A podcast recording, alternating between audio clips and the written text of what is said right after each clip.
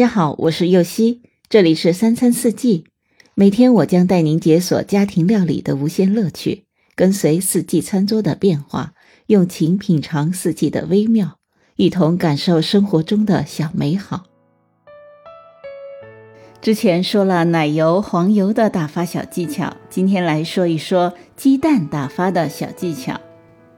先来说蛋白的打发。蛋白一般是在二十度左右的时候最容易打发，因此如果鸡蛋是从冰箱拿出来的，可以室温放置，等至回温之后再进行打发。不过蛋白的打发比全蛋打发要容易得多，即使是冷藏的温度下的蛋白也是非常容易打发的。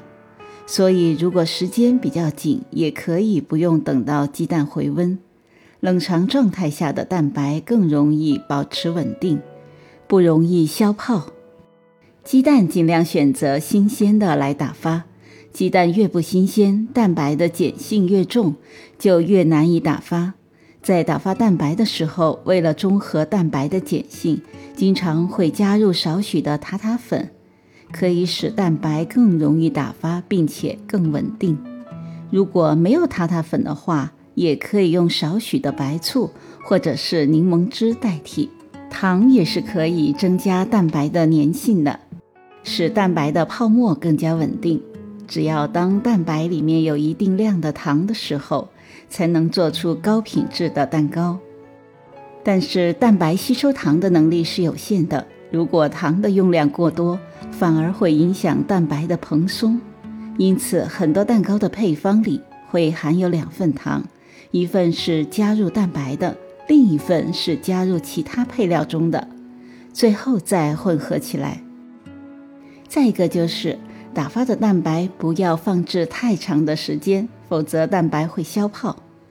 同样，将打发的蛋白与其他材料拌匀之后，也要尽快烘焙，否则也会造成消泡而导致塌陷。接着来看看蛋白的打发步骤。首先将蛋白和蛋黄分离，一定要注意容器不能有任何的油分和水分。分离鸡蛋的时候务必要小心，蛋白中不能混入蛋黄。用打蛋器不断的搅打蛋白，当蛋白形成粗泡的时候，加入三分之一的糖，继续搅打到蛋白开始变浓稠，呈现比较浓密的泡沫的时候，再加入三分之一的糖，再继续搅打。到蛋白比较浓稠、表面出现纹路的时候，加入剩下的三分之一糖，接着继续打一会儿。当提起打蛋器，蛋白能拉出弯曲的尖角的时候，就表示已经到了湿性发泡的程度。如果要制作天使蛋糕，打到这个状态就可以停止了。打到湿性发泡之后，继续搅打蛋白。当提起打蛋器的时候，能拉出一个。短小直立的尖角，就表明达到了干性发泡的状态。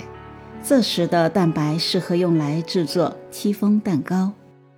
最后来说下全蛋的打发。因此，在打发全蛋的时候，将打蛋盆坐在热水里，使蛋液的温度升高，会有利于全蛋的打发。尤其是在冬天的时候，效果明显。热水的温度不要过高。能使蛋液保持在四十度左右就可以了。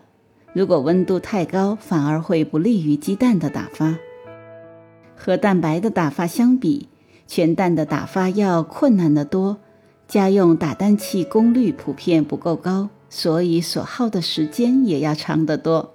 打发的时候一定要有耐心。掌握了技巧之后，来看看全蛋打发的步骤。